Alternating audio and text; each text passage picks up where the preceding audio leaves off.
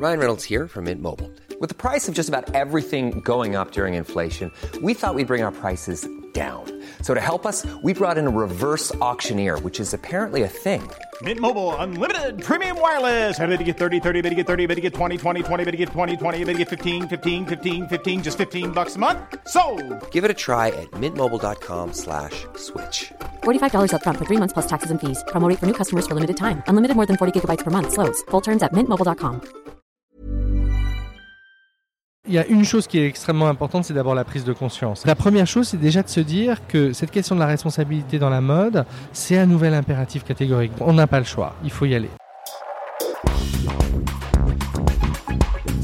Bienvenue dans le Sapping, épisode 21. Le Sapping, c'est le podcast du sens de l'habit. The Good Goods, c'est le premier média mode et art de vivre éco-responsable. Dans ce podcast, on parle des problèmes de l'industrie de la mode avec ses intervenants, des créateurs, des entrepreneurs, des experts ou des consommateurs.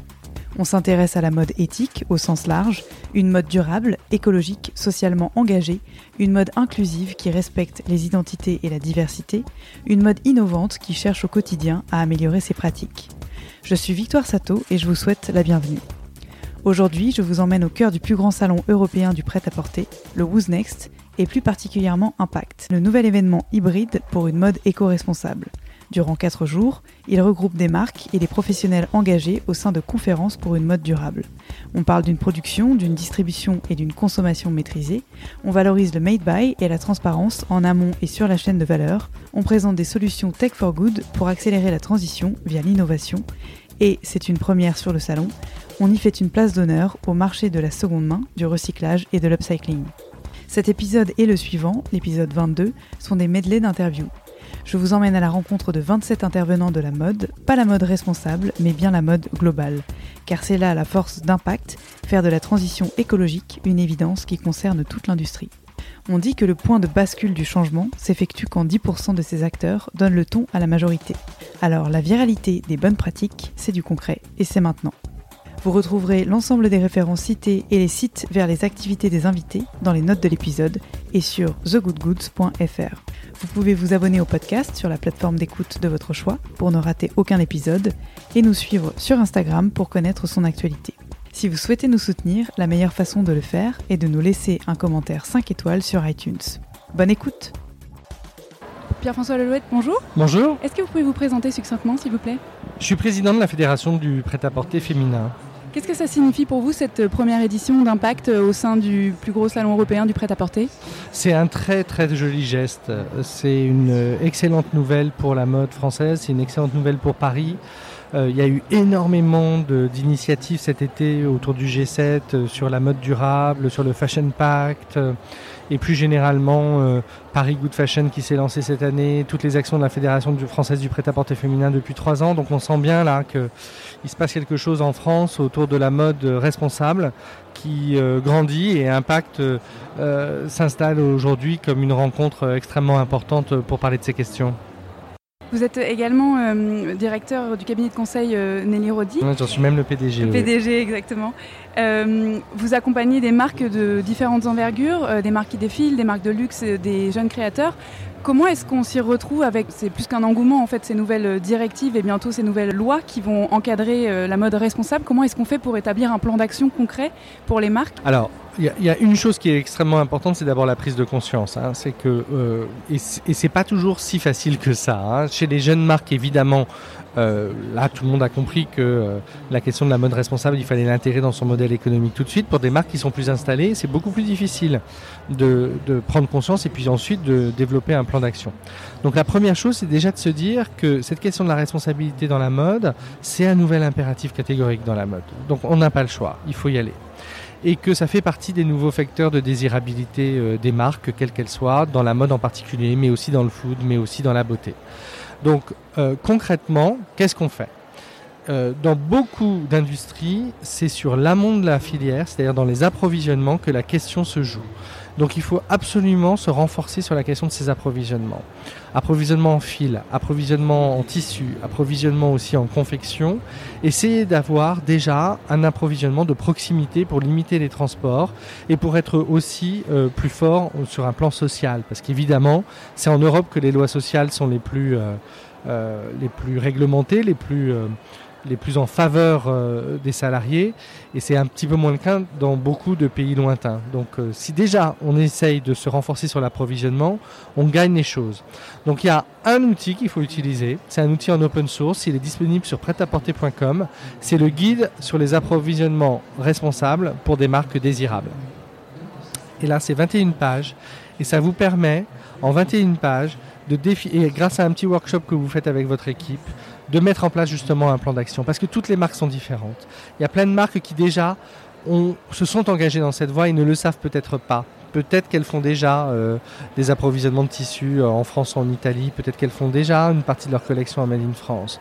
Donc il faut euh, amplifier le mouvement, mais la situation des marques est toute différente. Et là, vous avez de quoi vous mettre en place un plan d'action une fois que vous aurez lu les 21 pages de ce petit guide sur les approvisionnements responsables, financé par le défi. Et en accès libre. Et en open source, en accès libre, téléchargeable sur prêtaporter.com. Génial. Euh, en ce qui concerne le futur de la mode, parce que Nelly Rodi est quand même un cabinet prescripteur de tendance, euh, il est souhaitable qu'on n'attende pas euh, les lois pour euh, agir, au contraire qu'on anticipe les changements. Qu'est-ce que vous pensez des nouveaux modèles économiques axés fonctionnalité, location? Est-ce qu'il y a une vraie place pour ça dans l'industrie du vêtement? Oui, bien sûr, il y a une vraie place et il faut vraiment que, que toutes les marques puissent intégrer cette question de la deuxième vie du vêtement, hein, que ce soit par l'upcycling, que ce soit par la location. Euh, que ce soit par d'autres initiatives hein, qui, peuvent, qui peuvent permettre d'intégrer des places de marché peut-être de sa propre marque euh, et, que l'on puisse, euh, c'est déjà le cas dans, dans, pas mal d'acteurs, notamment de la fast fashion, mais où on peut revendre sur les vêtements de sa propre marque à d'autres consommateurs. Donc c'est vrai que c'est pas toujours le cœur du business, hein, mais ce sont des services qu'aujourd'hui les consommateurs attendent absolument et ce sont des preuves de l'engagement des marques euh, pour réduire leur impact. Et c'est ça qui pour moi est extrêmement important. Très bien, merci beaucoup. Merci à vous.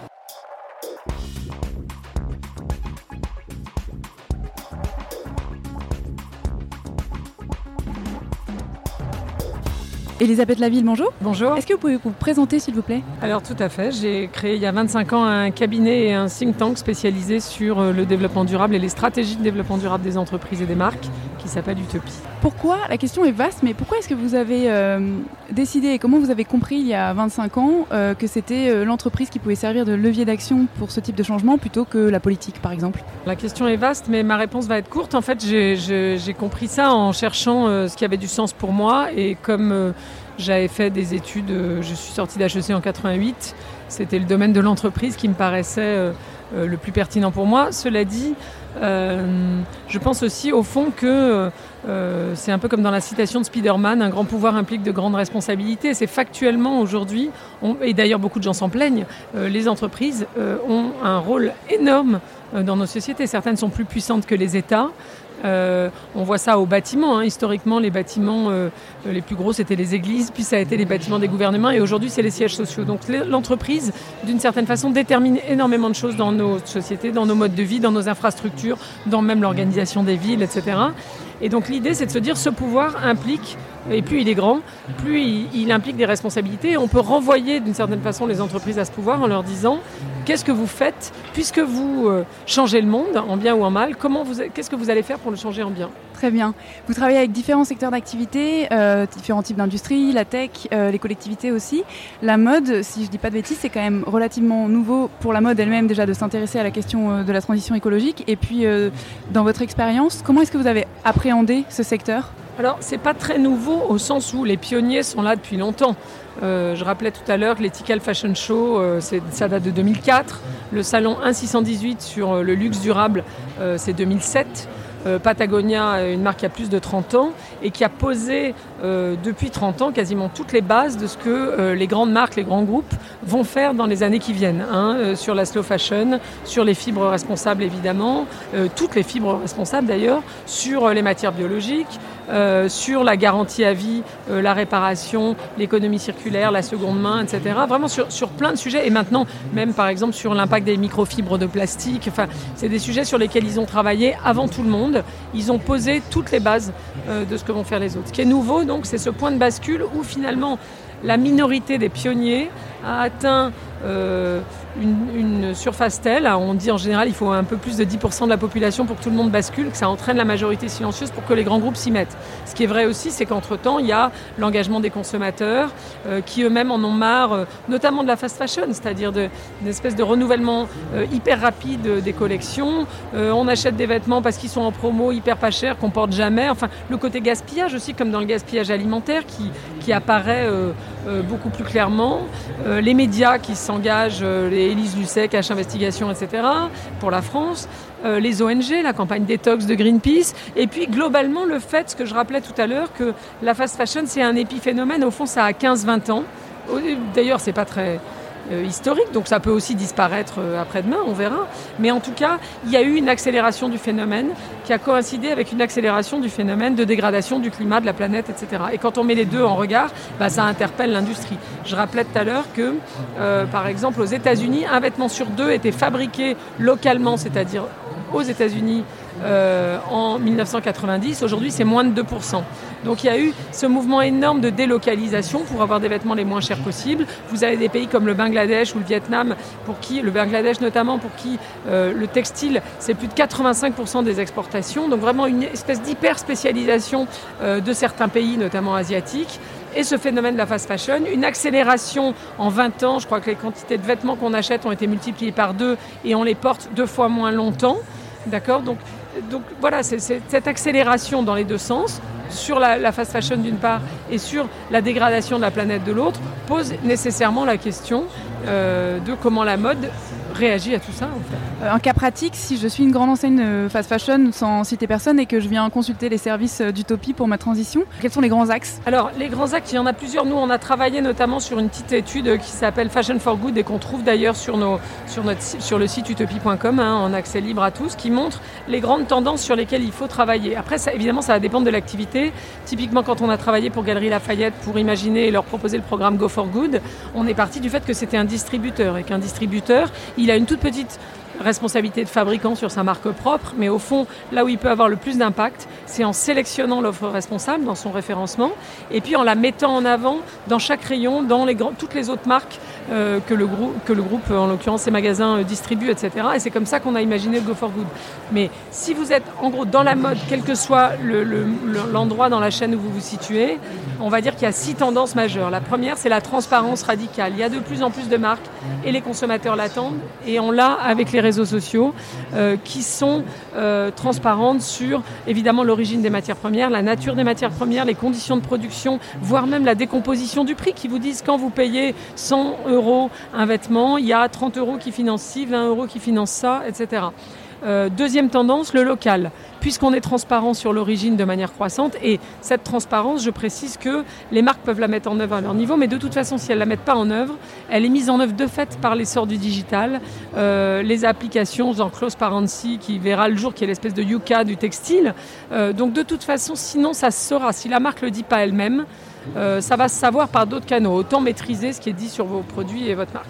Deuxième tendance, donc la tendance du made in local, pas forcément, qui peut être made in France pour certaines, mais, mais en tout cas, si on fait ailleurs qu'en France pour vendre en France, alors il faut être capable d'avoir un discours sur pourquoi je le fais là-bas, maintenir des savoir-faire, matières premières locales, etc. Troisième tendance, les fibres durables. Donc là, ça va avoir du coton bio aux matières nouvelles, plus écologiques, dans le tincelle, le, lin, matière locale, euh, matière moins gourmande en eau, moins gourmande en produits phyto, etc. etc. Évidemment, matière recyclée. Euh, une autre tendance importante, c'est celle de, l'économie circulaire, du zéro déchet, Donc moins de gaspillage, ce qui pose aussi la question des promos, par exemple, mais, et aussi la question des, de, de la seconde main, de comment les marques elles-mêmes intègrent ce marché qui, selon Bain, représente déjà euh, même 10 à 15% du marché pour une marque donnée, hein, dans le, haut de, même dans le haut de gamme. Euh, ensuite, l'autre tendance, c'est la slow fashion. Donc, comment on essaie de ralentir le rythme des collections pour miser plus sur la qualité. Typiquement, Patagonia qui garantit à vie ses vêtements, qui propose la réparation, qui incite euh, ses clients à réparer. Et puis la dernière, c'est celle plus sociale euh, de euh, la diversité, de l'inclusion, etc. y compris euh, des vêtements pour les handicapés, pour les, les enfants qui peuvent passer, ou les adultes d'ailleurs qui peuvent moins bien s'habiller, la fin du modèle unique taille 36, etc. Et puis tout ça, ça n'empêche pas évidemment de travailler aussi sur, évidemment sur le fond du de, de, qui est l'impact social de la production. Mais ça, on peut difficilement le faire si on ne remet pas en cause euh, le modèle économique de la fast fashion dans lequel on est aujourd'hui. Merci beaucoup. Merci à vous.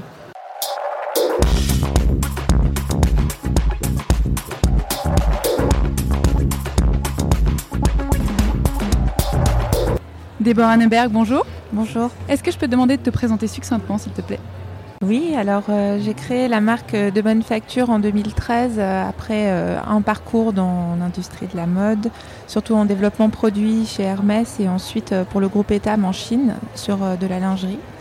mon principe, c'était de revenir à la qualité, au savoir-faire, aux pièces qui durent, avec un concept de traçabilité en fait et presque de co-branding avec les ateliers et par la suite, ça s'est traduit par une démarche euh, encore plus en amont sur les matières, le sourcing. Euh, voilà. Qu'est-ce que c'est comme euh, produit? Alors, c'est un vestiaire masculin, mais qui peut être porté par tous les genres. Mais c'est d'inspiration masculine et voilà, veste, pantalon, maille, c'est un vestiaire complet. Ton constat initial quand tu t'es lancé pour créer cette marque, c'était quoi? Alors mon constat initial, c'était de se dire que, ben, comme j'avais vu euh, la fast fashion euh, en Chine et toute la filière d'approvisionnement qu'il y avait derrière, mais que j'avais aussi été formée chez Hermès euh, sur la soie féminine, sur un produit d'excellence et de savoir-faire, enfin, c'est que je trouvais qu'il manquait en fait des pièces qui, qui, retracent comme ça, à la fois sur des problématiques de filière, euh, mais aussi en qualité et en durabilité. Je trouvais qu'il manquait ces pièces très simples qu'on pouvait garder longtemps dans son vestiaire et euh, avec euh, bah, une connaissance de l'atelier, un peu comme dans le temps, quoi, de qui les avait fabriquées. Comment est-ce que tu as fait pour justement démarcher les différents ateliers? Ça a été parce que ta production est française elle n'est pas exclusivement euh, française. Le côté, l'important c'est le made by, euh, c'est pas le made in, euh, mais oui, la quasi-totalité est faite en France. Alors c'était un mélange d'internet, de, de recherche sur internet, un peu obscur. Euh, de discussions avec certains ateliers que j'avais pu rencontrer sur des salons comme le salon Made in France par exemple, de recommandations, euh, discussions avec les personnes de l'IFM, Nathalie Ruel aussi qui est en charge de tous les aspects sourcing euh, chez l'IFM, voilà, elle est assez spécialisée là-dessus, donc c'est un mélange quoi. Enfin ça a été un gros investissement au départ sur cette partie sourcing. Au moment où tu as lancé ta marque, quelle a été la réaction des consommateurs? Est-ce qu'ils venaient pour la désirabilité du produit ou pour l'histoire et l'engagement? Alors les tout tout tout tout premiers, euh, ça a été plutôt sur euh, l'histoire euh, et l'engagement parce qu'ils avaient vu qu'il y avait un nouveau, une nouvelle ligne qui se lançait avec ce concept-là et il y a des voilà il y a des personnes que ça a intéressé et des boutiques aussi. Et après quand j'ai développé plus largement, bah, c'était plus l'attractivité de la marque, le fait que Merci par exemple l'a distribué, ça a fait venir d'autres clients et voilà après il n'y a, a, pas toujours forcément le même degré de, de connaissance et d'adhésion à ce concept qui fait que euh, on l'achète quoi. Mais au départ, oui, les early adopters comme on dit. Euh. Et aujourd'hui, est-ce que tu dirais que ça a changé six ans après? Est-ce que euh, tu reçois plus d'interrogations en amont des achats ou est-ce que finalement les gens sont pas plus concernés? Ça dépend lesquels, mais comme je le disais là à la table ronde, ça je suis souvent assez déçue euh, que les, tous les efforts que, que je mets dans, dans, le, voilà, dans les matières, dans les finitions, euh, dans les savoir-faire euh, auxquels je fais appel, les ateliers, etc. parfois, c'est pas un critère majeur d'achat, même si, bien sûr, je pense qu'il y a des fidèles de la marque qui apprécient cette démarche dans sa globalité. Est-ce que tu avais fait à l'époque des salons du prêt-à-porter, j'imagine, pour présenter tes collections? Oui, je fais le Petit Womo toutes les saisons à Florence. Est-ce que, euh, alors ça c'est intéressant parce que euh, je ne sais pas comment ça se passe là-bas, euh, tu trouves qu'il y a une évolution également côté business depuis six ans? En termes de euh, prise de conscience sur euh, la modification des pratiques euh, qui est nécessaire à la fois parce qu'elle est, enfin, il y a l'urgence écologique et puis la demande des consommateurs Non, je le, je le ressens pas sur les salons professionnels. Après, au niveau du sourcing de matière, oui, parce que Première Vision a commencé à, à faire un, petit espace dédié. D'ailleurs, j'en avais parlé avec eux il y a deux ans en disant pourquoi il n'y a pas un espace dédié pour quand on veut faire du sourcing plus responsable? Euh, parce qu'ils avaient fait une espèce d'enquête auprès des marques pour demander nos feedbacks sur ce qu'on recherchait.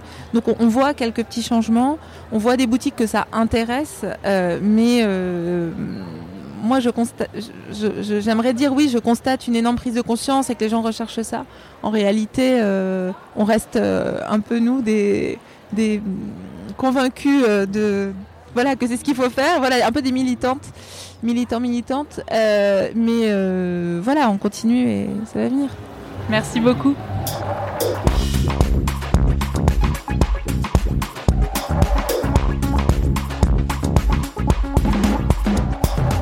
Lucie Solar, bonjour. Bonjour. Je vais vous demander de vous présenter, s'il vous plaît. Oui, donc euh, je suis Lucie Soulard et je suis cofondatrice de Place to Swap, qui est une plateforme qui permet aux marques de réintégrer l'occasion dans leur modèle économique. Donc euh, très concrètement, plutôt que d'aller sur le Bon Coin pour vendre son produit bâche ou son produit petit bateau, on va chez bâche ou chez petit bateau pour avoir accès à ce produit d'occasion. Comment ça fonctionne pour une marque en pratique? Alors très concrètement, nous sommes une marketplace en marque blanche, donc ça veut dire qu'on vient se pluguer sur le site de e-commerce des marques. Donc il s'agit d'un lien ou d'une rubrique qui renvoie vers cette plateforme d'échange. Donc ce lien renvoie vers une plateforme sur laquelle il va pouvoir euh, déposer son produit et poursuivre euh, une mise en ligne classique comme sur un site classique euh, d'occasion. Donc c'est la marque qui procède au contrôle qualité du vêtement? Alors, selon les marques auxquelles on s'adresse, elles souhaitent ou non avoir effectivement la possibilité euh, de checker euh, la qualité euh, et dans certains cas même l'authenticité du produit quand on, sait, quand on parle à des, des marques de luxe qui ont besoin de savoir si le produit est un produit authentique. Donc, nous avons des offres qui permettent se faire ce check qualité en magasin, là où à, à l'inverse d'autres marques un peu plus mass market n'ont pas euh, cette nécessité et laissent transiter euh, tous les produits sur la plateforme. Quel est l'intérêt euh, que peuvent trouver les marques euh, par rapport à des plateformes euh, de vente de seconde main au-delà de la commission? Est-ce que symboliquement c'est important? C'est très important parce que c'est une manière pour elles de s'inscrire vraiment de manière euh, durable sur des valeurs d'économie circulaire et de promouvoir du coup derrière la qualité de ces produits. mon produit est de tellement bonne qualité qui mérite une deuxième main. Euh, c'est aussi une manière pour elles euh, de s'adresser à une nouvelle cible. Aujourd'hui, la plupart des marques un peu historiques ont ce problème de renouvellement euh, de cible et de voir attirer les, les jeunes, donc en particulier les millennials, qui recherchent des nouvelles offres et attendent des nouveaux services de la part de leur marque. Donc c'est vraiment une manière pour, pour les marques de reprendre la main sur un marché qui leur échappe. Donc euh, à la fois sur les flux financiers, sur leur image, mais aussi un moyen très fort de recruter euh, chez des gens qui sinon euh, ne seraient pas vus chez elles. Est-ce qu'il y a des réticences de la part des marques qui auraient peur éventuellement euh, que ça limite euh, l'implication des consommateurs dans l'achat de première main? Alors évidemment, c'était la première objection qu'on a eue hein, quand on s'est lancé. Nous, on a trois ans aujourd'hui. Et en fait, ce qui est très flagrant, c'est de voir l'évolution de l'état d'esprit des marques euh, depuis ces trois ans. Là où on nous prenait un petit peu pour des luberlus quand on s'est lancé, aujourd'hui, on a une prise de conscience que ce marché, il est là, qu'il existe et qu'il ne fait que, croître et que donc si on ne l'adresse pas en tant que marque, on va passer à côté de pans entiers euh, de consommateurs. Donc les marques prennent conscience de ça et se disent que euh, c'est pas parce que le marché de l'occasion croît que le marché du neuf euh, baissera pour autant parce qu'on s'adresse sur des cibles différentes. Euh, un acheteur d'occasion n'est pas forcément celui le même que celui du neuf. Donc c'est deux business qui cohabitent et qui, grossissent de manière euh, parallèle. Alors on comprend bien l'utilité côté luxe parce qu'effectivement c'est des produits qui sont censés en tout cas être plus, plus valori enfin, avoir plus de valeur, plus de résistance au temps et et donc être plus durable par essence. En ce qui concerne euh, les, soit les enseignes de fast fashion euh, ou bien des enseignes de plus grande distribution euh, sans avoir ce rythme de production de collection, euh, première question, est-ce que c'est possible aussi? Alors c'est tout à fait possible et c'est d'ailleurs euh, les premières marques chez lesquelles on s'est lancé, euh, c'est une marque de, de, mass market. Euh, nous, tout comme toi, quand on s'est lancé, intuitivement on se disait mais ça sera des marques haut de gamme qui seront intéressées et en fait on s'est rendu compte que le marché, ben, il n'était pas du tout uniquement sur du luxe accessible ou du luxe, mais aussi et en priorité sur cette énorme masse du, du low cost en fait, sur lequel transitent des millions de produits aujourd'hui. Donc c'est un usage qui est répandu aujourd'hui sur tous les segments, dans toutes les catégories de produits, et c'est donc un marché que les marques euh, de mass market aujourd'hui euh, considèrent comme euh, une vraie problématique parce que c'est autant de consommateurs qui viennent pas chez elles par ailleurs. Donc oui, pour répondre à la question initiale, le, le modèle s'applique à toutes les catégories, même si effectivement, et encore une fois assez intuitivement, on imagine que c'est plus le luxe qui serait intéressé par ce genre d'offre. Et la deuxième partie de la question, euh, on a vu donc euh, Vinted euh, a explosé. Le revers de la médaille, c'est que finalement les gens revendent pour acheter davantage de choses dans des enseignes de fast fashion. Est-ce que vous pensez qu'il y a une possibilité de véritable transformation des business models des grosses marques qui vont intégrer cette fonctionnalité? C'est ma question. C'est la question et c'est une excellente question et non seulement on le pense mais c'est ce qui fait en fait, c'est l'ADN de notre projet. Euh, moi j'ai un parcours où j'ai travaillé dans le marketing pendant 12 ans, euh, donc j'adorais mon métier mais j'étais vraiment hyper gênée par cet aspect sur consommation et je me rendais bien compte qu'on arrivait au bout d'un modèle et qu'il fallait que les marques se renouvellent et proposent des nouvelles choses pour répondre à ces nouveaux modes de consommation, euh, de passer euh, de la possession à l'usage, etc. Donc nous, c'est ce qui nous guide au quotidien, c'est de se dire que cette manière de faire, cette manière de consommer va amener les marques à terme à revoir leur mode de production, à produire moins mais mieux, parce que de fait, les produits seront amenés à durer plus longtemps. Donc c'est vraiment ça notre, notre conviction chez Place to Swap ce qui nous mène tous les matins, ce qui nous fait nous lever tous les matins et nous fait croire que voilà, on aura à notre très humble échelle, mais un petit rôle à jouer euh, dans ce changement de, modèle économique. Dernière question hyper euh, pratico-pratique. Euh, lorsqu'on est donc un particulier qui souhaite revendre son vêtement, qui est-ce qui fixe le prix et de la commission et de la revente? Alors ça, c'est aussi les marques qui décident. On peut, euh, avec notre solution, soit décider de laisser libre cours au prix et que ça soit finalement un échange entre un vendeur ou un acheteur, soit au contraire, en tant que marque, décider de caper ou de florer le prix par rapport à un certain pourcentage pour se dire je veux continuer à avoir la maîtrise du prix de mon produit de, de fin de vie. Donc c'est libre euh, à la marque de choisir. Super, merci beaucoup. Merci beaucoup.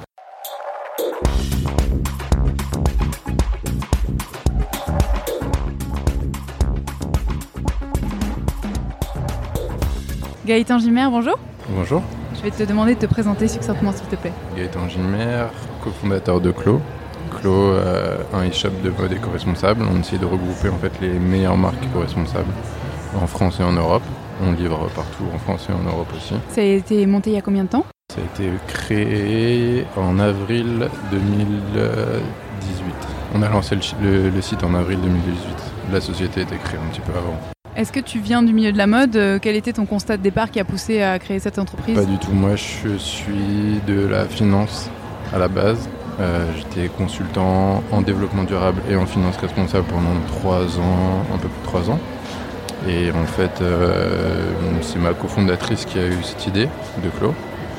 Et elle est partie du constat qu'en en fait, en voulant changer sa façon de consommer, euh, trouvé aucune marque, euh, c'était pas clair, il n'y avait, pas, avait rien qui regroupait toutes les marques. Elle a eu du mal à, en fait, à choper éco-responsable dans la mode.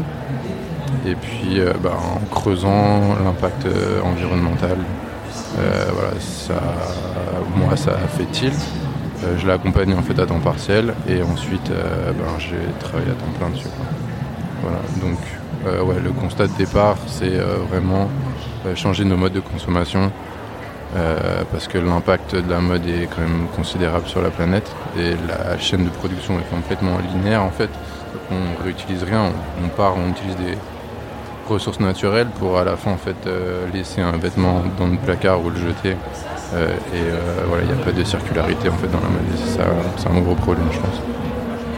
Et donc, tu parlais de, des engagements des marques. Comment est-ce que vous faites pour référencer les marques sur Clos Comment est-ce que vous vérifiez qu'elles tiennent euh, les engagements euh, pour lesquels, sur lesquels elles communiquent? Donc, euh, on a un processus de sélection qui est assez, je dirais pas drastique, mais qui est assez sélectif. on pose beaucoup, beaucoup de questions. On a une, vraie évaluation. En fait, j'ai utilisé mon, background dans le, dans le conseil en développement durable pour en fait créer tout un modèle d'évaluation des marques. Donc, on évalue leur supply chain. Euh, on va chercher, euh, on va leur poser des questions sur les labels, sur les matières, euh, là où c'est produit, qu'est-ce qu'elles font dans leur, si elles ont des, chartes RSE, si elles font signer des chartes à leurs suppliers ou pas. Voilà, on a un processus de sélection qui est assez strict. Qu'on renouvelle en fait à chaque collection. On leur demande beaucoup d'informations. Pour sourcer, est-ce que vous faites une veille pour enrichir votre portefeuille de marque? Tous les, enfin, Tout au long de l'année, en fait, vu qu'on a deux modèles, on travaille à la fois en retail et à la fois en marketplace. Euh, le marketplace c'est toute l'année et le retail en fait on vient sur des salons comme euh, Who's Next et à Berlin, SIC, euh, Neonit. Voilà, et c'est là où en fait on source nos marques. Et après, donc, ces marques, elles sont censées être éco-responsables parce qu'elles sont sur des salons comme Impact ou Neonit. après, on fait bien sûr des enquêtes plus poussées une fois qu'on a, voilà, a validé cette marque, le style, on aime bien les, alors on pousse, on pousse l'évaluation jusqu'au bout avant qu'elle rentre sur le site. Toi, tu as euh, le retour des clients euh, en direct. Euh, tu dirais que c'est quoi le premier facteur d'influence sur l'achat Est-ce qu'ils sont plus sensibles au fait que ce soit produit localement, ou bien à la matière qui n'est pas toxique, ou bien à l'engagement social avec par exemple une contribution type 1% pour la planète, etc. Qu'est-ce qui prime? Qu'est-ce qui ressort? Je vais parler plus du marché français parce que je, les Français sont beaucoup plus attirés par le Made in France, euh, plus que par, euh, je pense, euh, le fait que ce soit éco-responsable ou que la matière soit éco. en fait, on le voit sur, quand on fait des, analyses où les gens cliquent le plus. On voit le Made in France, c'est là où il y a le plus de clics. Donc je pense que ce sont vachement impactés par là où est fait le produit. Je pense que la communauté qui consomme éco-responsable et qui est avertie, elle est faible. Après, il y a une autre communauté autour de celle-ci qui veut changer ses modes de consommation, mais qui va pas beaucoup plus loin que ça. Et en fait, qui se laisse juste euh, guider par euh, les indications, si c'est euh, voilà, vegan, si c'est organique, si c'est God Certified. Ils se laissent vraiment guider par, par les étiquettes et, ils poussent pas beaucoup plus que ça, je pense.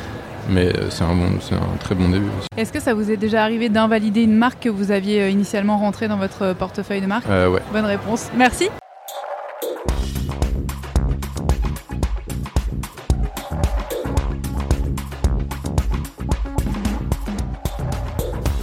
Bonjour Agathe Cuvelier. Bonjour. Est-ce que je peux te demander de te présenter succinctement, s'il te plaît? Oui, donc euh, je m'appelle Agathe, je suis la fondatrice des Cachotières, qui est une plateforme de location de vêtements chics entre particuliers. Mais euh, on a la particularité de centraliser tout le stock chez nous. C'est-à-dire que du coup, on s'occupe de tout gérer à la fois pour la propriétaire et à la fois pour la locataire. Voilà, c'est un service qui existe en livraison dans toute la France. Et on propose des marques du style euh, Bash, Mage, Cézanne, euh, enfin, des marques moyen haut de gamme qu'on propose à la location pour des prix euh, moyens de 35-40 euros pour 4 jours et ça comprend le transport aller-retour et le pressing. D'accord. Comment ça se passe d'un point de vue du consommateur si demain je souhaite bénéficier du service? Alors en tant que locataire, il suffit de se connecter directement sur le site, exactement de la même façon qu'on se connecte sur un site de vente de vêtements. Euh, donc on a un choix de 2500 robes, euh, combis, vestes, chemisiers, etc. il suffit de sélectionner sa taille, son calendrier, donc on choisit la date à laquelle on a envie d'être livré. Euh, en général, on conseille de se faire livrer un à deux jours avant l'événement et on peut garder la pièce pour 4, 8 ou 12 jours.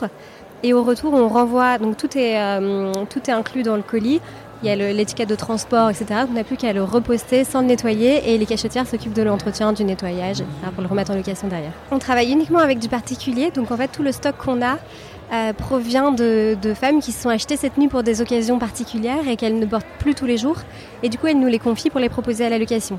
Et là, du coup, en fait, on gère aussi tout le service pour elles, c'est-à-dire qu'elles nous confient les pièces et ensuite elles n'ont rien à gérer. On les fait voyager, euh, elles, sortent tous les week-ends pour partir en location et derrière, la propriétaire touche une commission chaque fois que c'est loué. Il n'est pas possible d'acheter les vêtements à l'issue de la location? Pour l'instant, non, parce que euh, les propriétaires sont, sont, toujours propriétaires de leurs vêtements. Donc de temps en temps, on le fait quand vraiment il y a un coup de cœur et que la propriétaire est d'accord pour, euh, pour le vendre. Donc c'est des choses qu'on teste. Peut-être qu'on le mettra vraiment en ligne bientôt, mais je ne sais pas encore, c'est pas encore sûr. Qu'est-ce que ça représente euh, en termes de pourcentage de dressing? Par exemple, une cliente euh, habituelle, est-ce que tu as beaucoup de personnes qui ont des capsules euh, wardrobe et qui louent le reste des pièces? Est-ce que c'est vraiment pour un usage ponctuel pour de l'exception? Oui, on est vraiment sur de l'occasion, mais de l'occasion du quotidien, c'est-à-dire une soirée, un dîner, un événement professionnel, un mariage, une fête familiale. voilà, donc c'est vraiment notre offre, elle est quand même assez habillée. Euh, c'est pas forcément des vêtements qu'on va porter tous les jours, c'est un peu de la pièce waouh qu'on n'aurait pas forcément osé s'acheter parce que c'est le genre d'article qu'on achète pour porter une seule fois et qui après reste dans notre armoire. Et là, en fait, au lieu de se dire, bah, j'achète euh, pour, euh, pour un baptême ou pour un mariage une robe à 250-300 euros, je vais plutôt la louer pour une quarantaine d'euros et, et, pouvoir changer à chaque fois que j'ai une occasion. Est-ce que tu as eu des retours des marques que vous mettez à disposition Est-ce que pour elles, ça constitue une menace parce que ça, c'est susceptible de diminuer la consommation ou bien au contraire, c'est un petit peu le meilleur ambassadeur étant donné que bah, les vêtements sont plus portés? Alors pour le moment, les marques, elles sont encore peu à regarder la location. Ça, commence tout juste, on est, on est contacté euh, de plus en plus par les marques. En fait, non, c'est un, canal d'acquisition en plus. Parce que souvent, en fait, les clientes qu'on a et qui viennent louer chez nous sont des personnes qui ne sont pas forcément clientes euh, ou clientes fidèles chez la marque. Et donc, du coup, ça permet d'aller atteindre une cible qui vient découvrir par le biais de la location et qui, derrière, peut-être pourrait être cliente euh, après avoir eu l'habitude de porter, connaître mieux le taillant et, se faire, se faire au produit. Et ton constat initial euh, au moment de l'idée du projet, euh, c'était d'abord euh, écologique, c'était stylistique, les deux? C'était les deux. En fait, j'en avais assez à chaque fois que j'avais un événement d'acheter de, des pièces que je portais très peu. Et donc, j'ai cherché à louer. j'ai cherché à louer en ligne. J'ai rien trouvé. Et j'ai vu que ça cartonnait aux États-Unis. Et du coup, voilà, j'ai lancé le projet comme ça. Bravo. Merci beaucoup. Merci à toi.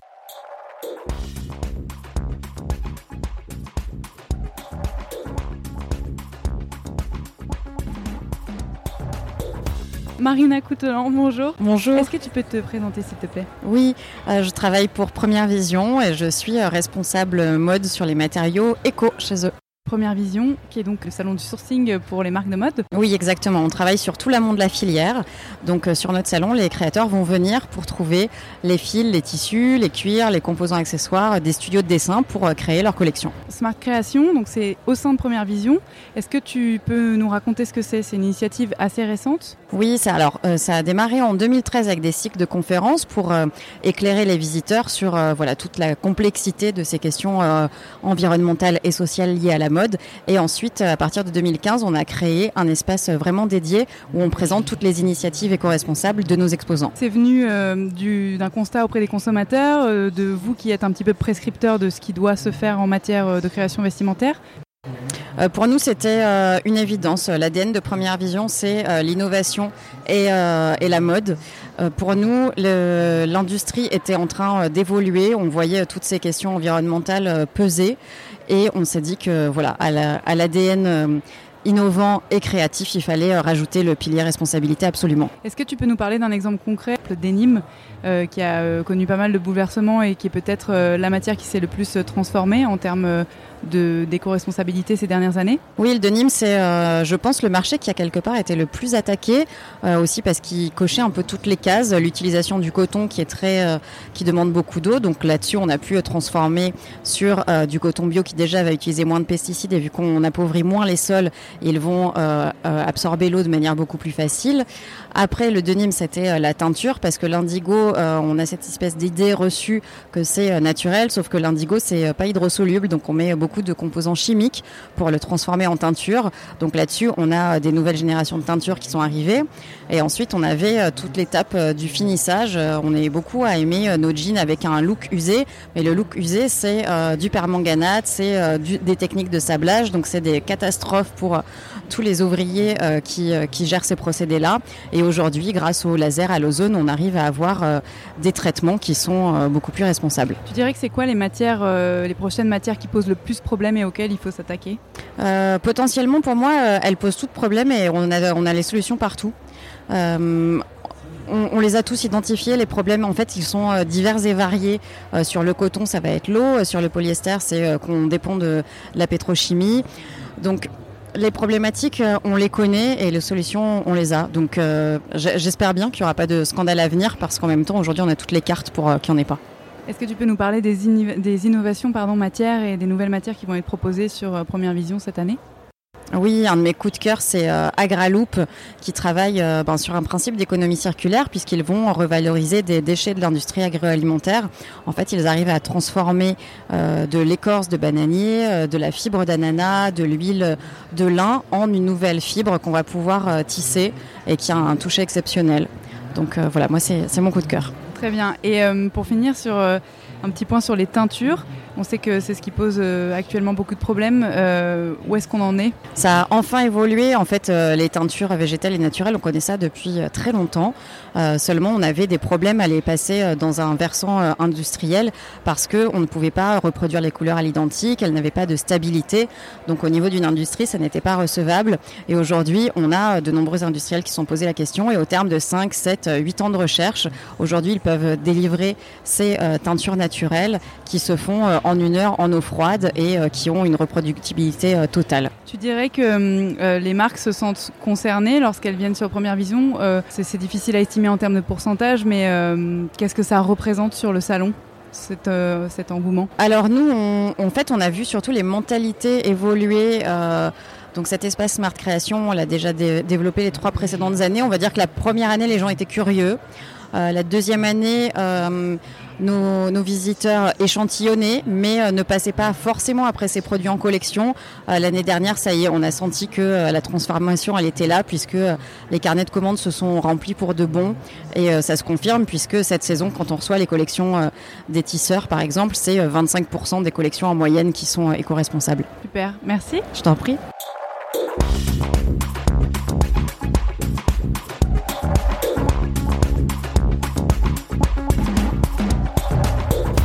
Pierre-Nicolas Hurstel, bonjour. Bonjour. Est-ce que vous pouvez vous présenter succinctement, s'il vous plaît? Donc euh, Pierre-Nicolas Herstel, je suis entrepreneur, je suis euh, cofondateur et CEO de l'association Ariani et euh, ça fait une, une quinzaine d'années que je travaille euh, d'abord dans le conseil, puis ensuite dans les événements et aujourd'hui dans la technologie pour fournir des services et des innovations principalement au marché de la mode et du luxe. C'est quel type euh, de technologie, Ariani? Ariani, c'est un protocole open source, pour répondre très simplement à la question sur le type de technologie. C'est-à-dire que c'est euh, un ensemble de, règles qui permettent à des logiciels ou des machines de communiquer. Je vais vous donner un exemple. Vous utilisez des emails tous les jours.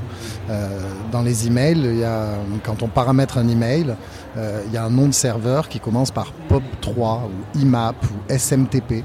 Ben ça, c'est le protocole. C'est ce qui permet d'envoyer et de recevoir un email. Pour autant, euh, par-dessus ça, vous avez une application qui est euh, Gmail ou euh, Mail dans, dans, sur votre Mac. Ça, ce sont les interfaces qui permettent d'utiliser le, le protocole. Donc nous, on, on a créé un protocole. Et ce protocole, il permet de créer des identités numériques pour des produits de valeur. Une identité numérique, c'est un petit peu comme une représentation digitale euh, d'un produit ou une carte d'identité ou un certificat d'authenticité ou un passeport. On peut l'appeler un peu comme on veut, mais c'est un, objet euh, numérique qui va représenter le produit, qui va être unique comme le produit, qui va avoir euh, toutes les informations le concernant, toute son histoire, qui va être transférable aussi si un jour on souhaite se séparer du produit. Voilà ce qu'on fait. On permet à des marques de générer des identités numériques pour leurs produits en utilisant euh, la blockchain. C'est ce que j'allais dire plus, euh, plus vulgairement, ça s'appelle la blockchain. Alors, euh, on connaît bien l'application de la blockchain dans euh, le domaine de la finance, dans le domaine de l'immobilier. Comment est-ce que ça s'applique? À quoi ça sert dans le marché de la mode? Alors, nous, ce qu'on ce qu'on aimerait faire, c'est permettre à des marques d'offrir à des produits qui ne sont pas connectés des fonctionnalités connectées. Quand vous avez euh, une robe, euh, une veste, un pantalon, une montre, euh, un sac à main, euh, il n'y a pas de raison que cet objet soit connecté. Comme votre iPhone, par exemple, lorsque vous le perdez, euh, il vous suffit de le déconnecter du réseau, il est plus utile.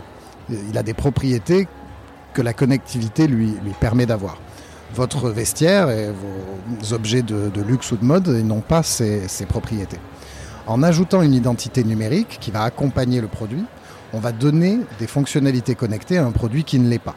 Par exemple, on va pouvoir euh, prouver qu'il est bien à nous euh, lorsqu'on interagit avec des personnes en ligne. On va pouvoir le revendre très, facile- très facilement, en quelques clics. Demain, quand on aura tous nos produits euh, qui auront des identités numériques, on va pouvoir les assurer en quelques clics.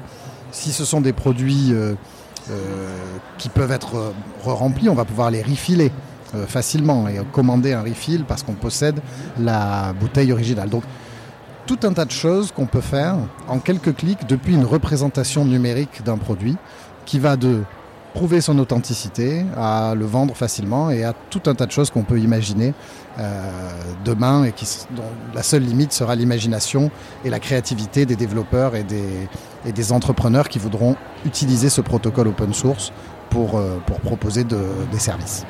Donc on comprend bien l'usage auprès des consommateurs, l'authentification et euh, euh, la, possession, la preuve de la possession. Est-ce qu'en poussant le modèle plus loin, on pourrait imaginer que ça serve euh, de retour aux marques et que ça puisse s'inscrire dans une forme d'économie de la fonctionnalité avec une redistribution par exemple sur des plateformes de seconde main mais qui seraient euh, certifiées et gérées par la marque elle-même pour ses produits? Ah Oui, exactement. Vous avez absolument tout compris parce qu'en fait, cette identité numérique, c'est la marque qui la crée. C'est elle qui l'émet. La première fois que vous allez avoir accès le premier acheteur du produit, la marque va lui transmettre le produit et l'identité numérique qui l'accompagne. À partir de là, la marque va avoir un lien avec le produit, avec l'identité numérique, qui va aller, euh, au, je dirais, au-delà au du premier ou du second propriétaire, ou qui va lui permettre de savoir ce qui se passe pour le produit. Ce qui est formidable pour la marque, c'est de, créer ce lien d'une certaine façon immuable, euh, perpétuel avec le produit. Et le risque qu'il pourrait y avoir, c'est pour le consommateur de se dire, mais attendez, je vais être, mon produit est tracé, la marque sait ce qui se passe, etc. Ce qui est formidable avec la technologie qu'on utilise, c'est que ces identités numériques, quand vous en prenez possession en tant que consommateur, vous les rangez dans un coffre-fort sécurisé sur votre téléphone. On appelle ça un wallet aujourd'hui, mais imaginez que c'est une sorte de coffre-fort numérique qui vit dans une application euh, smartphone, euh, iOS ou Android. Et cette application, euh, elle héberge donc ce wallet, et ce wallet, il est complètement crypté. C'est-à-dire que pour l'ouvrir et pour pouvoir le manager et l'utiliser, vous n'avez jamais besoin de donner votre nom, votre prénom ou votre email. Vous êtes complètement anonyme. Vous êtes à la fois protégé, crypté, sécurisé et en même temps connecté. Et donc, admettons que je vienne de faire l'acquisition d'un sac ou d'un cartable, la marque va me remettre cet objet et en même temps l'identité numérique. Je vais donc euh, la récupérer euh, en scannant un QR code ou en cliquant sur un lien. Et une fois que j'aurai téléchargé l'application et le wallet, je vais avoir cette identité numérique dans, euh, mon wallet que je pourrai visualiser. Elle aura toutes les infos concernant le, produit. La marque ne peut pas faire le rapprochement entre mon wallet et moi-même. J'ai la garantie d'une privacy et d'un anonymat complet autant de temps que je le souhaite. Si on pousse maintenant la logique avec ces deux éléments, la marque a un lien avec son produit grâce à l'identité numérique et le consommateur est protégé euh, l'anonymat du consommateur est protégé grâce à la technologie du wallet. On peut effectivement imaginer plein de choses. Donc, euh, je viens d'acheter ce, ce, cartable, j'ai son identité numérique. Je souhaite le revendre. En un clic, je vais pouvoir me connecter à des plateformes de seconde main. Peut-être même que la marque va me proposer elle-même un environnement de seconde main, puisque une fois que je vais actionner l'identité numérique, la marque peut euh, recevoir une alerte, puisque c'est elle qui l'a créée. Et donc je vais pouvoir proposer aux marques, de, par le biais de ce lien avec leurs produits, de ce nouveau lien avec leurs produits, on va pouvoir proposer aux marques de créer de nouvelles formes euh, de, de commerce ou d'interaction. Et on va garantir aux consommateurs, et c'est ça qui est extrêmement important, que leur anonymat n'est jamais remis en question et que leur privacy est totale tant qu'ils le souhaitent. C'est intéressant parce que ça euh, redonne au luxe euh, sa valeur première d'authenticité, de transparence. Euh, donc on comprend encore une fois bien le modèle pour euh, cette, ces catégories de produits. Est-ce que vous pensez que c'est déclinable pour des produits plus euh, d'entrée de gamme, euh, pour la grande distribution euh, dans le vêtement, si tant est qu'on ne l'espère pas, mais elle existe encore euh, dans 10 ans? Je pense qu'on va, travailler sur d'autres cas d'usage dans ce cas-là. Euh, je donnais par exemple l'exemple du recyclage. Euh, si j'ai un produit euh, de faible valeur dont j'ai fait l'acquisition et que je ne souhaite plus le porter et qu'il a malheureusement pas suffisamment de valeur pour que je puisse le revendre euh, d'une façon ou d'une autre. Euh, grâce à l'identité numérique qui va comprendre, euh, qui va inclure l'ensemble des informations du produit, euh, sa composition, mais peut-être aussi des directives données par la marque pour le recycler facilement, voire même des lieux ou des acteurs qui pourraient me permettre de le recycler, voire même la possibilité de le renvoyer à la marque directement pour qu'elle le recycle elle-même. Tout ça va pouvoir faire partie de l'identité numérique. Évidemment, vous n'allez pas forcément garder un ticket de caisse ou quelque chose pour un produit de, moins, de plus faible valeur. Alors que si demain on imagine que tous les produits dont on fait l'acquisition euh, sont accompagnés d'une identité numérique qui vit dans ce wallet sécurisé, eh bien on pourra accéder à ce type de fonctionnalité, de type recyclage. On peut imaginer euh, Hiring for your small business? If you're not looking for professionals on LinkedIn, you're looking in the wrong place. That's like looking for your car keys in a fish tank. LinkedIn helps you hire professionals you can't find anywhere else, even those who aren't actively searching for a new job but might be open to the perfect role. In a given month, over 70% of LinkedIn users don't even visit other leading job sites. So start looking in the right place. With LinkedIn, you can hire professionals like a professional. Post your free job on linkedin.com slash people today. Élargir un petit peu vers la beauté, hein. si on veut demain refiler un parfum. Euh, si je dispose de la bouteille qui est magnifique et, que j'ai envie juste d'acheter le refill, ben, en quelques clics, je pourrais commander le refill sans avoir à, aller euh, dans une boutique ou quoi que ce soit. Ce qu'il a encore en termes de connexion entre les marques et les consommateurs est euh, une opportunité formidable parce qu'aujourd'hui les marques de beauté sont complètement désintermédiées par les distributeurs. Si demain le consommateur peut directement, à partir de la représentation de son produit, commander un refill directement auprès de la marque, qui sait donc à quel moment, etc. Mais il y a un cycle intéressant qui se fait. Donc oui, c'est vrai, euh, c'est évident sur des produits à forte valeur, sur le luxe, sur des produits qui ont un second marché, qui ont de la contrefaçon, on voit tout de suite l'intérêt d'avoir un certificat d'authenticité numérique, de pouvoir le transférer. Mais on travaille sur toutes les choses qu'on peut faire quand on imagine pouvoir connecter un produit qui ne l'est pas. Très bien. Donc en résumé, c'est pas élitiste, ça permet la circularité et puis c'est durable parce que probablement euh, ce sont des objets qu'on considère davantage si on c'est une forme d'assurance. C'est tout bénef et, tout ça, je le répète, avec une valeur qui, est importante, je pense, quand on parle de développement durable, d'éthique et de responsabilité, qui est, euh, le respect de la vie privée des gens.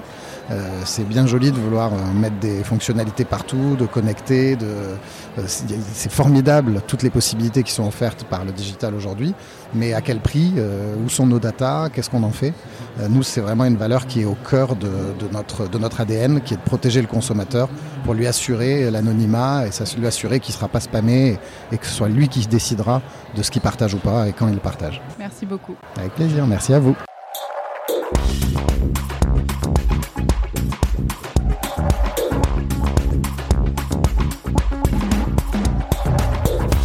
Bonjour Adrien Garcia. Bonjour Victoire Sato. Est-ce que tu peux commencer par te présenter s'il Ouais. te plaît Eh ben écoute, je suis euh, Adrien Garcia, je suis le cofondateur de Réunis, donc c'est une marque euh, de prêt-à-porter pour femmes, et je suis aussi accessoirement euh, le fondateur du podcast Entreprendre dans la mode. Est-ce que tu peux nous parler de Réunis? Réunis, c'est c'est une marque qui, euh, qui est née grâce un petit peu à mes interviews euh, de Entreprendre dans la mode. Euh, J'ai lancé ce podcast, euh, je suis désolé, je te parle de mon podcast alors que je dois te parler de Réunis, mais ça fait partie en fait de l'histoire. J'ai commencé ce podcast Entreprendre dans la mode il y a deux ans en arrière parce que je voulais entreprendre dans la mode, mais je ne savais pas par quel bout le prendre. Et j'avais cette envie de créer une marque. Et en fait, j'ai eu une rencontre assez incroyable avec, avec une dame de la mode qui s'appelle Marie-France Cohen, qui a créé Merci, Bonpoint et plus récemment Démodé. Et quand je l'ai rencontrée, elle m'a dit Mais vous, les jeunes, vous faut pas, faut pas entreprendre dans la mode, il faut se battre pour sauver notre planète. Et je suis sorti de cette interview euh, un peu, euh, un peu groggy. Et euh, je me suis dit, bah, ok, je- vais pas abandonner mon rêve de créer une marque, mais si je crée une marque, ce sera une marque qui aura du sens. Et au fur et à mesure de, mes avancées dans mes interviews de, de- podcasteurs et d'entrepreneurs de la mode, j'ai rencontré bah, plein d'autres entrepreneurs, comme notamment euh, Asphalt, William Ovett, qui a lancé un, concept de précommande comme ça. Et je me suis dit, en fait, euh, c'est ça le, bon truc, quoi. On va créer une marque qui, euh, porte un message de, pour faire bouger les lignes de l'industrie, euh, qu'on va co-créer avec les gens pour euh, créer le meilleur produit possible au monde. euh, en leur demandant euh, typiquement euh, qu'est-ce qu'ils attendent comme matière, qu'est-ce qu'ils veulent comme proportion, et on va le vendre en précommande pour éviter le gâchis. Et, euh, et toute la démarche, on va être complètement transparent et on va expliquer aux gens, parce que je comprends, quand on, quand on parle euh, avec, euh, avec, les gens autour de nous, tu te rends bien compte que la mode éco-responsable, c'est pas si simple et c'est pas, c'est pas obvious pour tout le monde. Et donc, on veut faire de la pédagogie en montrant comment on s'y prend et en demandant aux gens euh, c'est quoi la meilleure décision, parce qu'il n'y a pas qu'une seule façon de bien faire en fait. Est-ce que tu peux nous expliquer euh, ce que c'est que la précommande et ce pourquoi ça s'inscrit dans une démarche plus durable et euh, également pourquoi ta volonté de casser la saisonnalité? Alors la- le système de précommande, c'est simple. hein. On- ce que j'expliquais tout à l'heure, c'est qu'on on commence par demander aux gens euh, c'est quoi le, produit qu'ils ont vraiment envie de, porter, d'acheter. Euh, en leur posant des questions assez simples. C'est- C'est-à-dire, euh, ton pull, tu le veux, tu préfères avec un col rond, un col roulé, etc. La proportion, tu préfères plutôt au-dessus des fesses, en dessous des fesses. Tu veux quel type de matière? Si tu veux que ce soit du cachemire, du mérinos, du coton. Et en fait, le, enfin, on pose aussi des questions comme qu'est-ce qui va pas dans ton pull? C'est quoi les problématiques de ton pull? Euh, Ce qui revient régulièrement, bah, c'est que ça bouloche, ça rétrécit, euh, ça passe pas au lavage, euh, ça gratte, etc. Et on essaye de répondre à tous ces, problématiques-là qu'ont les consommateurs pour produire, pour, faire le, le- le meilleur pull possible au monde et surtout le, pull le plus durable possible pour que les gens, quand ils le voient, ils le chérissent et ils le gardent longtemps. La précommande, c'est-à-dire que c'est comme un système sur, du crowdfunding, c'est qu'on on laisse ouvert les ventes pendant euh, 10, 15, 20, 30 jours. Les gens achètent, on ferme la campagne et les gens reçoivent le produit 4 à 5 semaines après euh, l'avoir commandé. Euh, et ça, nous, on pense que c'est un peu le futur de la mode parce que euh, ça, évite les, gaspillages. On, part tout de suite sur le bon prix et on, explique d'ailleurs comment on fait ce prix-là. Et, hum, et on pense que c'est le futur parce que tu n'as pas de stock, donc on fait pas de solde, il n'y a pas de gâchis, etc. Alors, euh, donc là, tu inverses complètement le rapport entre euh, les marques et les consommateurs. Euh, donc, tu inventes un nouveau modèle relationnel. Donc, tout ça, tu le fais de façon expérimentale et à la lumière de tes podcasts, de ce que tu as appris. En gros, une marque à l'heure actuelle, en tout cas, produit une certaine quantité de vêtements et force un petit peu la consommation à travers les soldes, les réductions, la publicité, etc. Toi, tu fais l'inverse, tu demandes aux clients ce dont ils ont besoin et ce dont ils rêvent et tu le produis de façon unique. Euh, comment est-ce que ça peut marcher économiquement? C'est une très bonne question. Euh, pour l'instant, on on l'a pas encore prouvé. Il y en a d'autres qui l'ont prouvé. hein. Tout à l'heure, je parlais d'asphalte qui, euh, qui fonctionne bien. Nous, on pense que il y a plein de gens qui vont acheter le pull. Qu'on aura des coefficients qui seront, ceux d'une marque direct au consumer. Tu vois, tu es autour de 2,5, 3. Euh, donc tu as un prix qui est, relativement faible par rapport au reste du marché qui, qui vend en wholesale. Euh, et on pense que grâce au volume et, euh, et à ce coefficient, on s'y retrouvera et on gagnera de l'argent.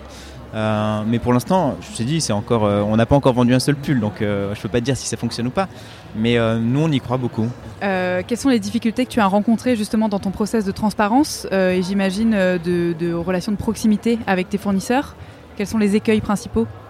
La, la grande difficulté, c'est toujours pareil, c'est que moi je suis nobody, je, suis- tout petit, je suis personne, même si j'ai un podcast avec un peu de visibilité euh, en France, quand tu vas voir une, euh, usine, euh, il y, a- plusieurs écueils. C'est que quand tu veux sourcer en France, tu te rends compte que c'est des petites manufactures qui n'ont pas forcément la place et, la disponibilité pour s'occuper de toi. Donc nous, on s'est, cassé le nez sur plein de manufactures qui te disent, bah non, là on est full, on n'est pas prêt à te faire ne serait-ce qu'un prototype ou une production. Donc derrière, tu vas voir en Europe, en Espagne, au Portugal euh, ou en Italie, euh, parce qu'on a vraiment cette, envie de rester euh, très proche de la France.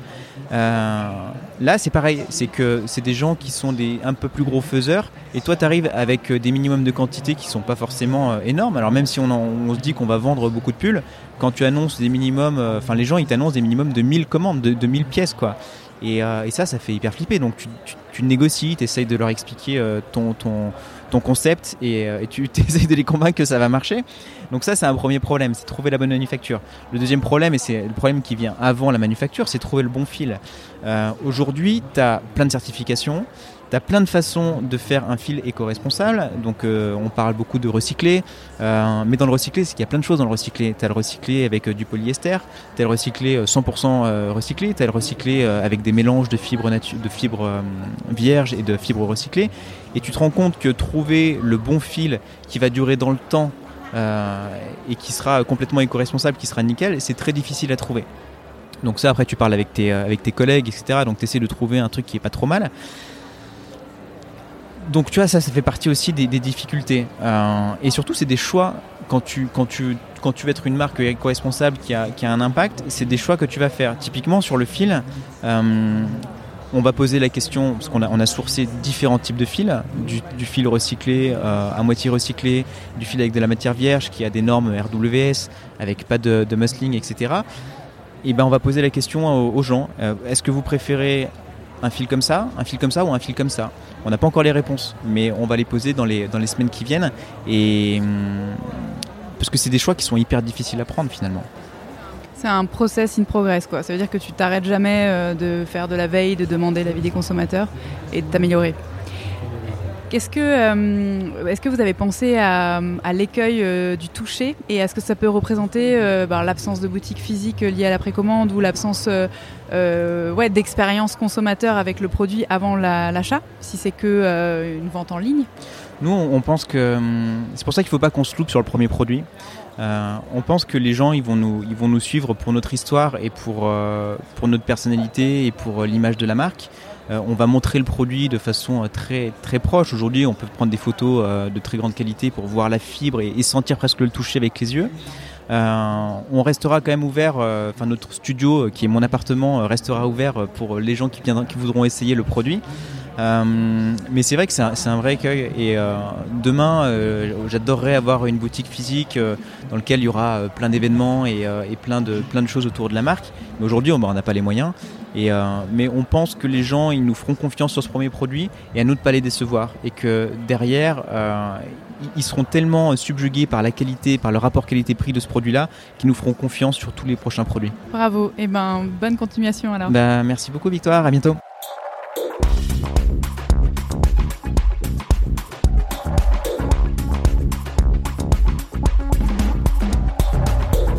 Ilem Jai, bonjour. Bonjour. Est-ce que tu peux te présenter s'il te plaît? Oui, bien sûr. Alors, je suis Lem, cofondatrice de Crochon. Alors, euh, donc on a fondé Crochon avec deux autres cofondateurs il y a un an et demi. Avant ça, j'ai travaillé dans des agences de photographes où j'étais productrice. Et euh, j'ai quitté mon boulot il y a six mois pour me consacrer euh, entièrement à Crochon. Qu'est-ce que c'est exactement? Alors Crochon, c'est la marketplace de vêtements vintage euh, et euh, de vêtements éco-responsables en ligne. Donc ce qu'on fait, c'est qu'on réunit euh, plein de vendeurs en Europe, donc en France et en Belgique pour le moment, et on les vend sur notre plateforme. Et à côté de ça, on essaie d'organiser un ou deux événements par mois pour réunir notre communauté et nos vendeurs. Voilà, pour leur offrir un peu une, vente omnicanale en fait, qui puisse à la fois vendre en ligne et en physique. Nous, ce qu'on, notre mission, euh, notre réelle mission, c'est euh, de démocratiser le, le vêtement, euh, de l'achat de vêtements vintage. Ce qu'on veut, c'est que qu'il puisse être, euh, voilà, acheté par le, un maximum de personnes, parce que on pense qu'il y a suffisamment de vêtements. euh, sur Terre pour ne pas avoir en créer de nouveaux, sachant qu'on sait que voilà, la, la mode et la production de vêtements, c'est ce qui pollue le plus. On essaie voilà, de trouver des solutions pour éviter ce, ce tra- cette tragédie. Ce voilà, c'est ça. Comment ça marche Vous récupérez des pièces de particuliers ou euh, des invendus de maison Alors nous, on, travaille uniquement avec des professionnels ou semi-professionnels qui vendent sur notre plateforme. Donc c'est pour ça qu'on est vraiment marketplace. Donc ça veut dire que tous euh, les vendeurs ont, leur propre boutique, leur propre page, sur euh, notre marketplace.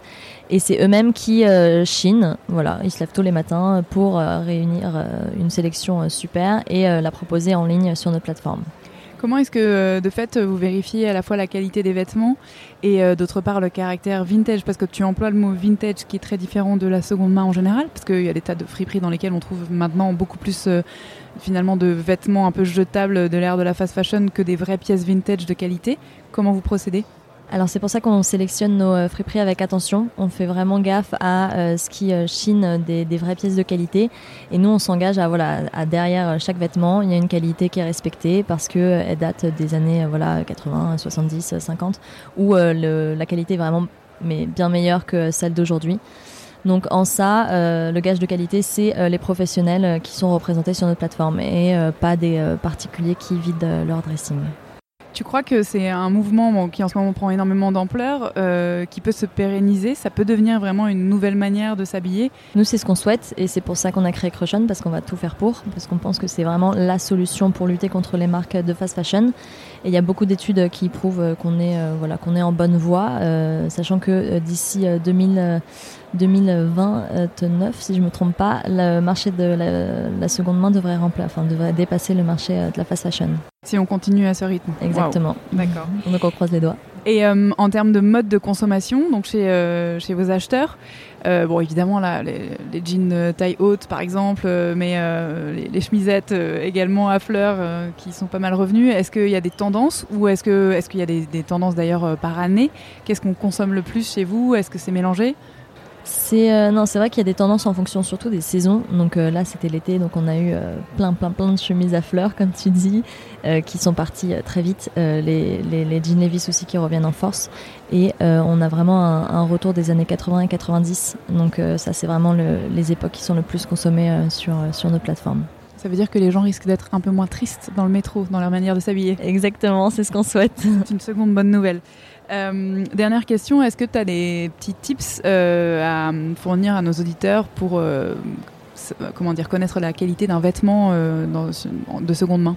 Alors, il faut regarder la matière, donc éviter les matières polluantes et se rapprocher au plus des matières comme le coton ou voilà des matières naturelles. Donc ça, c'est quand même un gage de qualité.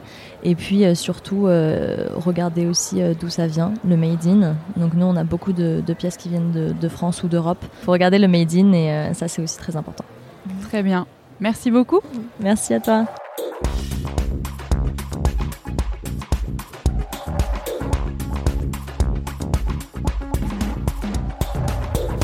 Sakina Emsa, bonjour. Bonjour. Tu es une des pionnières euh, de la mode éthique au sens large. Euh, quand on parle de mode éthique, qui vient en premier dans l'esprit des gens, c'est euh, souvent l'éco-responsabilité.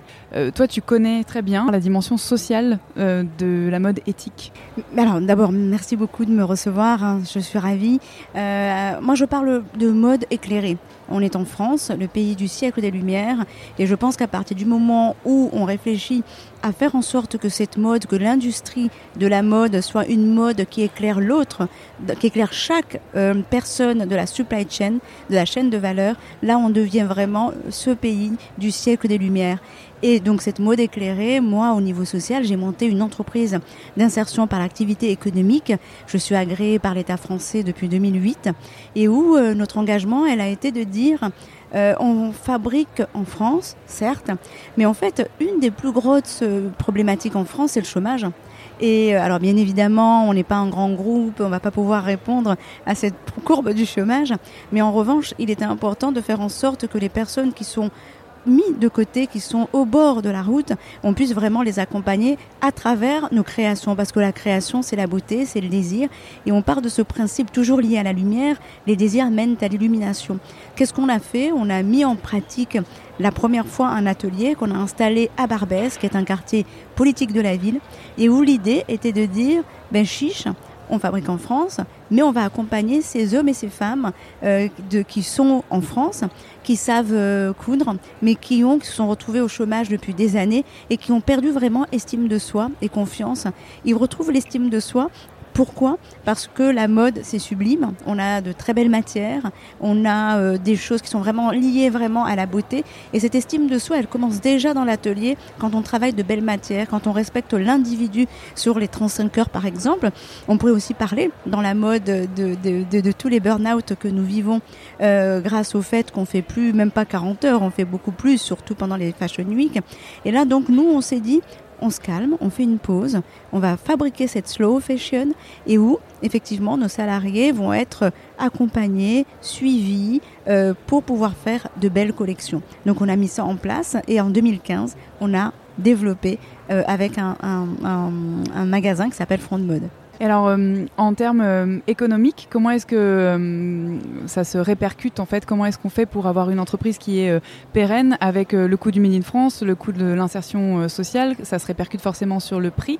Il y a une démarche pédagogique importante auprès du consommateur pour expliquer la valeur de l'objet. Comment est-ce que vous avez réussi à convaincre depuis toutes ces années vos clients? En fait, je crois qu'aujourd'hui, l'enjeu, c'est vraiment la sincérité et la traçabilité. C'est-à-dire qu'à un moment donné, nous, on s'est dit, ben, on va commencer d'abord par l'aspect social. On n'a pas pensé en disant, on veut faire du Made in France, etc. Mais on est vraiment parti sur cette notion de dire, les vêtements sont réalisés par des hommes et des femmes, par des êtres humains. Donc cette humanité-là, ben, elle est à prendre, il faut qu'on en prenne en compte. Donc on est parti d'abord sur l'humain. Et puis ensuite, petit à petit, on s'est euh, vraiment rendu compte que sur, sur, la, sur cette notion de la supply chain, euh, eh ben, il y avait l'humain, mais il y avait aussi euh, les matériaux, il y avait aussi la manière de, de, de, de, fabriquer, etc., etc. Et donc, économiquement, donc effectivement, on est parti sur l'humain. mais ce qui fait qu'en fait, on tient aujourd'hui, c'est parce que on, ne dépense que ce que nous avons on est parti en se disant depuis dix ans en fait hein, que ben, il fallait que on arrive à telle période à faire tant de chiffres d'affaires pour pouvoir s'en sortir.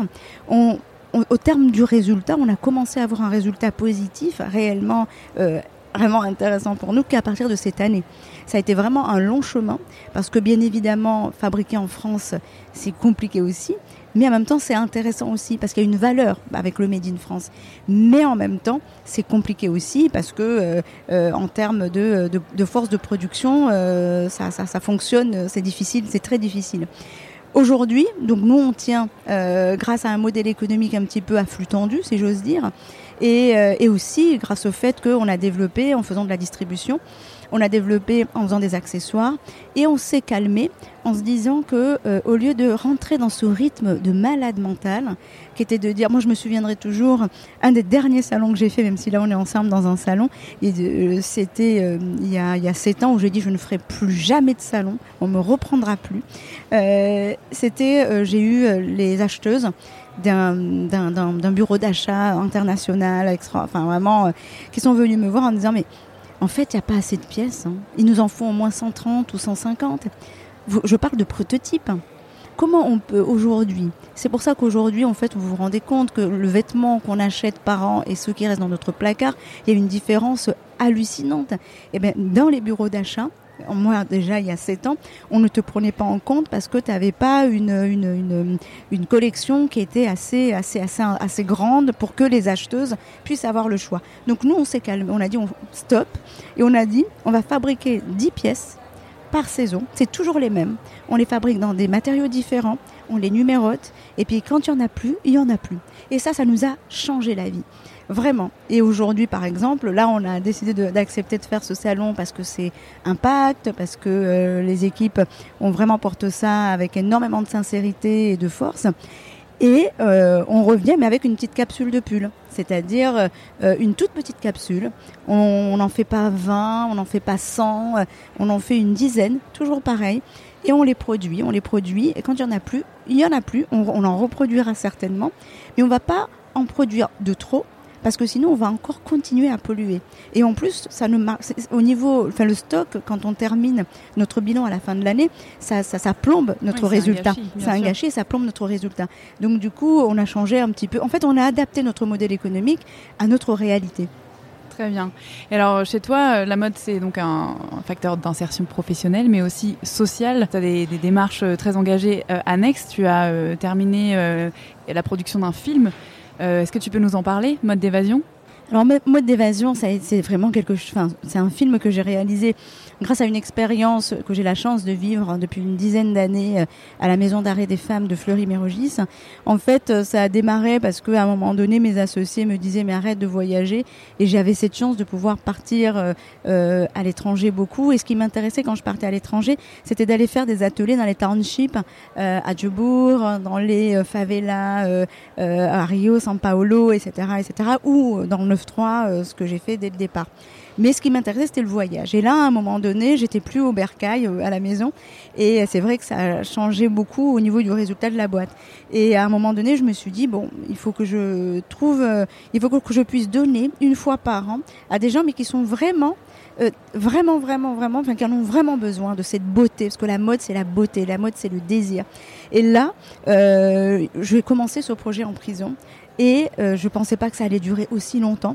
Et, euh, et puis il y a euh, 3-4 ans, je suis allée avec un pote, avec un, une petite vidéo, en me disant, faut que je les filme parce que moi le sentiment que j'ai, alors pas de pathos, hein. on n'est pas là euh, pour juger qui que ce soit, on n'est pas là pour dire qu'ils sont gentils, qu'ils sont méchants. La seule chose qui est intéressante, c'est l'humanité euh, profonde et ce moment, cet instant présent qu'on partage avec elle, ce qu'elle donne. Moi, je n'y vais pas pour. Euh, il y en a qui ont fait des choses, mais vraiment atroces. Euh, alors, je ne demande pas à le savoir, elles me le disent et quand je le sais, ça ne change pas. Et ça, c'est un exercice du cœur pour ma part qui est vachement important. Enfin, elles m'aident beaucoup, elles me font grandir.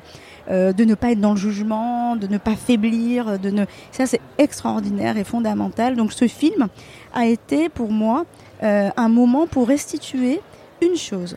C'est que borderline, cette notion de borderline que j'ai toujours aimé parce que j'adore la musique rock and roll, j'aime le rock and roll, euh, la musique punk euh, et tout ce côté borderline m'a toujours intéressé. Et le borderline, c'est-à-dire qu'à un moment donné, on peut se retrouver vraiment aussi il, suffit de pas grand-chose pour passer de l'autre côté. C'est ce rapport entre la vie et la mort, ce rapport entre être dedans, la société, euh, dans la prison ou dehors dans la société. Ça peut se passer en, une fraction de seconde. C'est hyper intéressant, c'est hyper profond. Et ce moment-là, euh, ça m'a beaucoup intéressé parce que les femmes que j'ai rencontrées, c'était des femmes comme toi et moi. Euh, c'était pas des nanas. Enfin, il y avait évidemment, j'ai rencontré des filles euh, qui faisaient le tapin à la chapelle, qui étaient au crack. Enfin, des filles qui sont devenues mes copines aujourd'hui, que je vais voir quand elles sortent, etc. Mais il y avait aussi des nanas qui avaient un boulot, qui machin, etc. et qui sont retrouvées là et qui en prennent peut-être pour 5 ans, pour un an, pour 10 ans, pour 20 ans. C'est hyper intéressant parce que euh, moi, ça m'a fait relire, Surveiller et punir de Foucault. Euh, ça m'a fait repenser vraiment à ce système de, comment on punit dans notre société. Et j'ai trouvé que la, la, part de la culture était hyper importante. Et c'est vraiment une espèce de résilience euh, très grande euh, quand on arrive avec un objet artistique. Et ce film a voulu vraiment restituer euh, ces moments-là où si vous avez la chance d'aller voir, enfin, la chance, vous nous faites le plaisir surtout d'aller voir ce film qui est toujours en replay sur France 3, qui s'appelle Mode d'évasion, euh, eh ben, vous verrez qu'on rit énormément. On rit énormément, enfin, c'est des éclats de rire de malade. Et en même temps, il y a aussi des moments de grande émotion. Euh, mais vous verrez surtout cette espèce de fragilité que j'ai voulu montrer, de montrer cette, euh, voilà, que c'est des nanas, ben, voilà, comme, euh, comme, la, comme ma sœur, comme ma tante, comme ma pote, là, que je vais rencontrer tout à l'heure, etc. Et qui en prennent pour, pour longtemps. Et c'est hyper intéressant. C'est hyper intéressant, mais fondamentalement, hein, sur le questionnement de l'humain, de l'humanité, de qui nous sommes, et ça nous fait grandir pour ne plus jamais juger qui que ce soit. C'est magnifique, ça me fait penser à une citation euh, que j'ai lue ce matin de Jodorowsky qui dit euh, L'art n'est pas de l'art s'il ne sert pas à guérir. C'est exactement merveilleux. Merci, merci Alejandro. Merci, merci beaucoup. Merci beaucoup.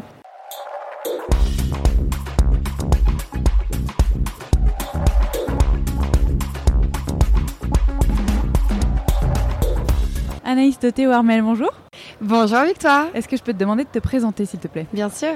Euh, je m'appelle Anaïs Doté Warmel, je suis la fondatrice et la créatrice de la marque d'upcycling Les Récupérables euh, qui existe depuis maintenant plus de deux ans. Alors est-ce que tu peux nous expliquer comment tu sources tes matières? Le sourcing, il se fait euh, vraiment sur trois niveaux. Donc le premier, ça va être tout ce qui est du linge de maison vintage qui est chiné, trié, lavé auprès du relais Val de Seine, le plus gros acteur sur le, sur le secteur français. Le deuxième, ça va être les fins de rouleau qui sont sourcés auprès des marques ou des fournisseurs. Et après, il y a toutes les matières qui sont dites non conformes et qui là sont sourcées auprès d'un partenaire qui s'appelle TDV Industrie et qui est le pionnier dans le développement du coton bio, polyester recyclé en France. D'accord. Comment est-ce que se passe la croissance d'une marque comme la tienne, donc qui a euh, eu euh, une, belle progression depuis le lancement, euh, quand on ne produit pas ou quand on ne fait pas produire sa matière première Comment est-ce que tu t'adaptes à cette contrainte? C'est vraiment une contrainte et à la fois c'est une espèce de solution en termes de temps, c'est-à-dire qu'on n'a pas le délai d'attente de livraison des tissus. En revanche, le sourcing il est constant, on ne sait jamais ce qu'on va trouver et il faut perpétuellement s'adapter à l'inconnu, c'est-à-dire quel type de matière et comment on va l'adapter en fonction de la saison et en fonction du vêtement. Et ensuite, euh, le grand challenge, c'est avoir suffisamment de matière et à la fois ne pas surstocker, donc écouler suffisamment les matières par collection. Donc euh, comment tu fais en pratique euh, Tu as une, euh, une, liste de clientes fidèles à qui tu as expliqué le concept et qui sont prêtes à attendre et à ne pas trouver la pièce de leur rêve si la matière n'est pas disponible? Alors j'ai essayé de trouver la solution dans cette contrainte-là. Au début on avait fait de la précommande, mais de la précommande sur des choses qui existent, c'est-à-dire qu'on a shooté une pièce et puis ensuite on a lancé la production. Aujourd'hui les collections elles sont directement disponibles et il y a ce qu'il y a, c'est-à-dire parfois là il y a une qui vient de partir sur le stand de Who's Next. Il y en a trois, il y en a trois, il y en aura plus d'autres. On peut pas rappeler le fournisseur des années 70 pour lui dire oh, on a adoré ces petites fleurs de coton euh, sous, sous fond céladon. Ça n'existe pas. Donc il y a ce qu'il y a donc toujours en termes de développement de ta marque euh, qui j'espère est amenée à grossir, euh, c'est quoi les prochains enjeux? Quelle est, enfin tu vois, l'économie d'échelle, euh, comment ça fonctionne? Effectivement, il faut grandir pour faire des économies d'échelle et pour pouvoir avoir des prix qui, qui restent un, minimum accessibles. L'enjeu, c'est évidemment de développer toutes les matières, que ça soit le lin, par exemple, qui est, qui est la plante qui consomme quand même le moins d'eau. Donc on commence à regarder un peu ça. On commence aussi à regarder un peu les matières recyclées qu'on a commencé à intégrer, à sur certains tissus. Et puis on est 100% insertion et 100% Made in France. Donc l'idée c'est de maintenir ce pourcentage d'emplois sur le territoire qui sont non délocalisables et qui permettent à des personnes de retrouver une activité économique. Et puis très clairement, à un moment donné, il a fallu lever un peu de sous euh, bah, pour continuer de, de vivre euh, et, euh, et de faire avancer la machine. Jusqu'ici, ta communauté de elle est principalement française ou francophone. Est-ce que tu as une notion de ce qui se fait d'équivalent à ta marque à l'étranger? Euh, Première question. Et deuxième question, est-ce que tu as pensé ensuite euh, à l'export, euh, même au local en Europe?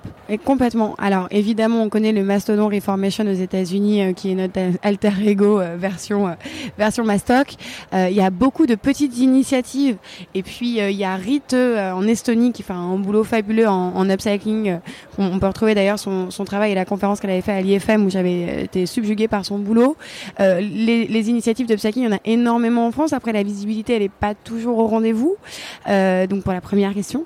Et la deuxième, évidemment, se développer. euh, le rêve, c'est le Japon. C'est pour ça que j'étais en, retard à ton interview, ma- chère Victoire. Le rêve, c'est le Japon. Et puis, et puis dans un premier temps, la Suisse, la Belgique et l'Allemagne, parce qu'on a déjà pas mal de, de, de, de personnes qui sont très intéressées parce que plus sensibilisées aussi peut-être que le public français depuis quelques années Euh, et ensuite euh, se développer mais surtout de recréer le modèle économique euh, au local et donc de faire du glocal pour éviter ces fameux bilans carbone dont, on essaye de s'opposer au maximum. Euh, lié au transport, etc. Tu veux dire. Exactement. Ok. J'ai une question un peu plus euh, perso pour terminer. Euh, Mhm. Toi, tu es passé vraiment du vivier de matière, de la ressourcerie, avec les mains dedans et le constat de, de l'ensemble du gâchis qui t'a poussé à développer ta marque. Aujourd'hui, tu es CEO et tu es associé, mais donc, comme on l'a dit, tu as grossi, ce qui est une bonne chose. Comment tu fais pour rester déjà convaincu, garder tes valeurs, les transmettre euh, à tes équipes Euh, Est-ce que tu es toujours aligné avec euh, qui tu étais euh, au début euh, des récupérables? Ça a été très compliqué pour moi de monter une boîte il y a 2-3 ans. Ça a été vraiment une, un vrai questionnement. Et en fait, je pense qu'il faut faire un peu le deuil de euh, où c'est euh, business, euh, cash flow et, euh, et, on, et on nique le système. Euh, et euh, quelque chose de complètement idyllique, on fait pas d'argent et, et on reste dans une utopie. Je pense qu'il faut absolument se servir des outils qu'on a. Et la meilleure solution, c'est d'hacker le système de l'intérieur. Donc c'est ce que j'essaye de, de faire à, à petite échelle et garder ces valeurs et les scander encore plus fort parce que elles sont d'autant plus vivantes et en fait il faut en faire la preuve sinon euh, on n'existerait plus. Merci beaucoup. Merci à toi.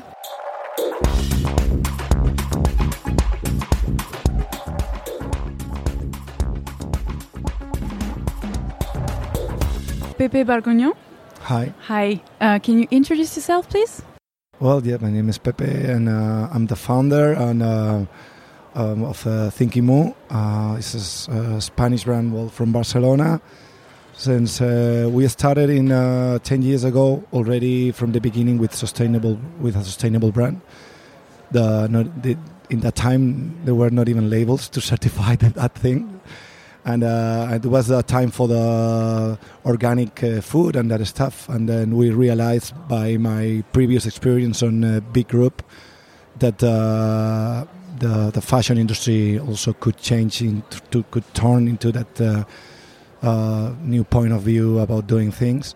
And then uh, yeah, we were kind of the pioneers in Europe uh, with our first our first brand Intrepidamu that uh, at uh, two years later changed to Thinking Mood do because we we two new partners come came with us so and then we just rebuilt remade the name and but we originally 10 years ago uh, we started with this uh, adventure and uh, yeah mm, I can say proudly that now uh, now before we creating a wave and now we are riding the wave uh, so things are coming even the the, the market uh, in general of the clothing is in crisis or, or everybody says that for us is is uh, becoming like really really good. Increasing uh, a lot of sales and uh, yes right now selling worldwide. So happy with it Where did you start? I mean, um, what was the first step? Was it about fabrics, uh, the relocation of production uh, 10 years ago? Well, first step was uh, just to create a thing that uh, nobody was talking about, you know, because we were, we were explaining when we had this, the, the project in our mind, we, was, we were explaining a little bit even to the close friends and everything, and it was saying, uh, you know, these things about what, uh, you know, what is uh, fair trade or organic food, and they will say, well, not exactly, but uh, more or less it's natural, right? well, it's more than that. so it was the beginning of the food, so imagine in the clothing, the people were in nappies. So we start talking about and explaining not only what is the sustainable fashion, we were talking about what is fair trade and what is organic exactly. So the first thing was to to make the people understand that uh, we wanted to do fashion or beautiful stuff, but organically and fair trade. That was you could find in that time some uh, initiative on clothing not in fashion, let's say, but clothing, because uh, we we didn't invent invent uh, the fair trade thing or the organic thing for the clothing.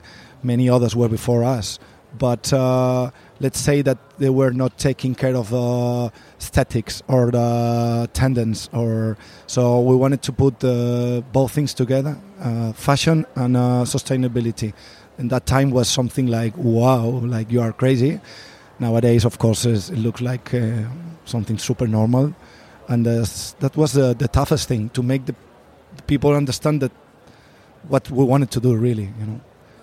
Then, of course, uh, you have to set up the whole production system. You have to convince the people. You have to take the plane and go first to Peru to see the first organic land, cotton lands that. that uh, that could be able to sell you some things, then you uh, you have to find uh, labels or people that can uh, certify that really this is what you are looking for. Uh, of course, you have to fight for the prices. You have, I mean, this, the same thing that any other brand have, but uh, in a new in a new world. In concrete measures, um, today, for example, let's take the textile. What are your engagements? How do you proceed today? Do you have a specific fabrics? Um, what are the certification? How can the consumer know uh, what you fight for? Yeah, actually, we divide our our um, collections always in three big uh, capsules or big lines. One is the well, the main collection that is uh, normally also with the tags with thinking more life is an attitude, and is these all those products uh, related to uh, always organic certified fibers. In summer, mainly are cotton or sometimes linen, sometimes a little bit of silk blended, but mainly organic cotton. And then uh, winter, of course, we, we introduce merino, organic merino wool, sometimes organic alpaca, baby alpaca, um, and some other animal fibers, of course, with uh, all certification for uh, uh, good care for the animals and uh, and then we have the second capsule that is we call uh, uh the hemp capsule that we have more or less the 25% of our collections always have uh, is made with hemp and we use the hemp as a primary fiber and then we we blend it with uh, other sustainable fibers that can be of course organic cotton can be tencel can be refibra can be always from Lenzing of course uh, and can be also well any other organic fiber that can give us the texture we are looking for in wovens and knits. And then the third capsule is we call it trash, uh, and it's all about uh, at least all the all the pieces on the trash collection have at least 25% of recycled fibers. It can be recycled cotton, it can be recycled tencel, which is called uh, Refibra or Ecovero uh, it can have, of course, recycled polyester for the swimwears or some technical things. Even we are escaping from the recycled polyester as much as we can, since uh, the problems of the microplastics uh, that we all know now that we didn't know before. So we all brands were jumping into recycled polyester for some stuff. Now we realize uh, that the collateral damage of that, uh, and also the industry is not clear what is good or not about it because uh, it looked like uh, many companies abroad are doing recycled polyester from new polyester. So it's not clear yet. So we fr- from now we escape a little bit, except for the more basic uh, product that definitely you need uh, polyester, like uh, swimwear, let's say. Although if you don't want to drown to the sea with with a cotton swimwear. and um, yeah, mainly it's there. uh, These these three these three lines, and of course, uh, as a brand, and all our suppliers are God certified, uh, GRS certified, OCS certified, uh, RCS certified. So we have all those certification. We do this uh, also. Uh, flowers dyes with many of our clothing locally in Barcelona with a green dyes company is uh, one of our partners and uh, we have always in every in every garment we have a secondary tag uh, hand tag that is the we call the transparency tag uh, because nowadays you know with this greenwashing even the fast fashion now is green and natural and uh, blah blah blah so uh, till that point we said okay show me show me what you have so it was the reason to start uh, making doing a, a really deep study for each and every garment we have in the collection and its impact. So you can track your, with your phone on uh, our secondary tag with a QR code. You don't have to even to make the photo. You just uh, you just put close the camera into that QR. That's open a link, and you can trace there the impact of if uh, for each and every product that have of course different impact in terms of uh, social, in terms of uh, organic, or uh, and sustainability in general. How many hands have touched it? How many liters of water have been used for that garment? And the impact from where is uh, where is done, uh, how it came by sea or by air. So, and we have an, a brand index that we want to make better and better every year. That's amazing. Do you know, uh, with your experience, um, so you're a Spanish brand, if there is, um, if the awakening is um, higher in Spain than France, or um, is it different from one country to another? completely different. Uh, of course, we started in Spain since we are from there. Uh, we got a reality until we went out. Then the reality changed completely. In Spain, we were maybe for the people, some people were a little bit expensive. 39 euros t-shirt, printed t-shirt. Maybe for some people in Spain, is since we are the country of the fast fashion with uh, Zara, Mango, um, uh, all those uh, Pull&Bear, Bershka. So the people comes to buy that stuff. Even we have a lot of tourism in Barcelona. It's that kind of tourism. So yeah, we have that some information and some um, yeah some tips from the people. Then we jump to other countries and the whole thing changed. Uh, luckily for us, of course. I would say that uh, France is impressing me crazy last year. Uh, France was our maybe fifth country. Now it's our second country in terms of volume and incomes.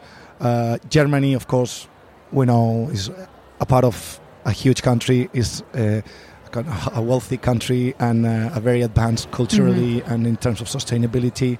Belgium and Netherlands is also very very good countries.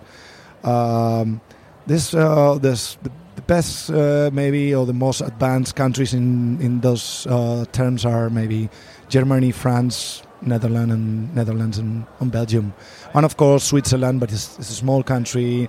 You have all the problems like taxes and different things in in, in, in some other particular countries. And of course, Spain for us is uh, is a big market because we're born there. We are only since last three years in France. Uh, meantime, in Spain, we have already nine years existence.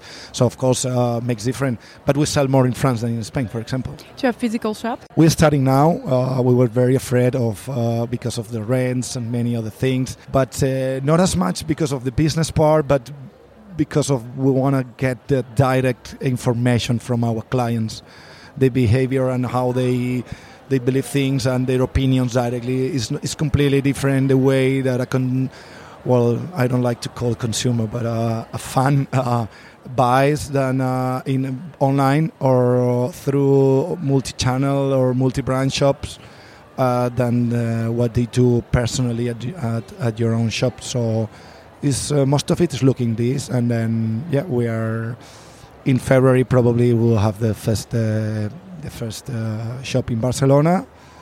And then next one probably is going to be here in Paris because our agents are pushing hard to to have a shop here. They see that uh, we can do it. We can do it great with our own shop, And uh, yes, we'll do that. But our main market is uh, multi-brand and of course uh, online too. Okay. Um, I'm curious about your sales policy. You've decided not to do any sales, uh, and uh, you are the living example that uh, this can work as a brand not to, you know, have sales and uh, be wealthy. How does that work, and why why you do so? Of course, a part of the Black Flag Day, we say. Uh, mm, of course, we, we don't have the sales that uh, some other brands do with those crazy promotions and those crazy investment online. That uh, so we don't we don't play the game. But a part of that, uh, the other, let's say, uh, sales season, like after Christmas or after the big uh, mid mid July when all the other brands does sales, we we didn't uh, go down in sales really uh, on on on general sales. So for us, it's uh, we did it uh, like uh, by by for our uh, values and without like uh, more sustainable thing is not to have 40 52 collections per year and just pushing the people like come on do it come on buy it. I mean you take it or you don't take it but this is the real price and we cannot play with it. Also our clients in the shops likes this thing. They are free to do whatever they want to do with the product they buy but at least they know that we won't do this thing in our website like uh, like cannibals uh, putting the prices down. And the cost of the things have a cost I, we we don't understand really why it should be less now. And uh, yeah we need those profits all parts. We are super transparent in our uh, our costs and everything so the people can understand why our things have those that cost. And uh, after one year i can say of course you can go to our website you can find all collections stuff but uh, with a small reduction of price. But for example the summer this summer um, uh, the, the, the all collections uh, started yesterday not in july. And of course you have just a maybe a 10% discount or well in fact not even yet. Now it's full price but uh, our plans is to have a, a place where to have all collections and at least just trying to that because some people will like the everybody can wear a Thinking Mood t-shirt and uh, it's an opportunity that for everybody that maybe find our our brand a little bit expensive for the pockets to buy maybe all collection but a real all collection thing not uh, no, it have no sense to start uh, summer sales in July when summer is starting you know so it's so crazy or in, ja- in January when we are in full winter and it's snowing outside Yes, when you produce uh, lifetime clothing, there is no point saying them in season, so that makes sense totally. Exactly. Well, of course, and keeping also basics and uh, uh, for all year round, and uh, and this, of course, is more risk for us in terms of how we do our stocks for reorders and for online, but uh, we are not doing much stock, so just uh, enough for to keep our online clients happy, to keep our shops happy with some reorders. But listen, if you if we are out of stock, so next year you buy more, uh, and then that's it. Uh, we think that sustainability is also for the brands, and we don't have to support all risks. You know, we as a fair trade brand, we are financing uh, suppliers, we are financing shops. So we are in between a crazy thing that we have to stop somehow. Just uh, we are luckily we are we have in our hands a brand that uh, the, the people like. So we can say, listen, that's, those are the conditions, and if it works, then okay for all, and if it doesn't work, then uh, let's do another thing. Thank you very much. Thank you. Vous retrouverez l'ensemble des références citées et les sites vers les activités des invités dans les notes de l'épisode et sur thegoodgoods.fr. Vous pouvez vous abonner au podcast sur la plateforme d'écoute de votre choix pour ne pas rater un épisode et nous suivre sur Instagram pour connaître son actualité. Si vous souhaitez nous soutenir, la meilleure façon de le faire est de nous laisser un commentaire 5 étoiles sur iTunes. Je vous invite à vous abonner à notre newsletter pour recevoir la revue de presse hebdomadaire de nos articles et à nous faire part de vos suggestions thématiques ou d'invités pour les prochains épisodes.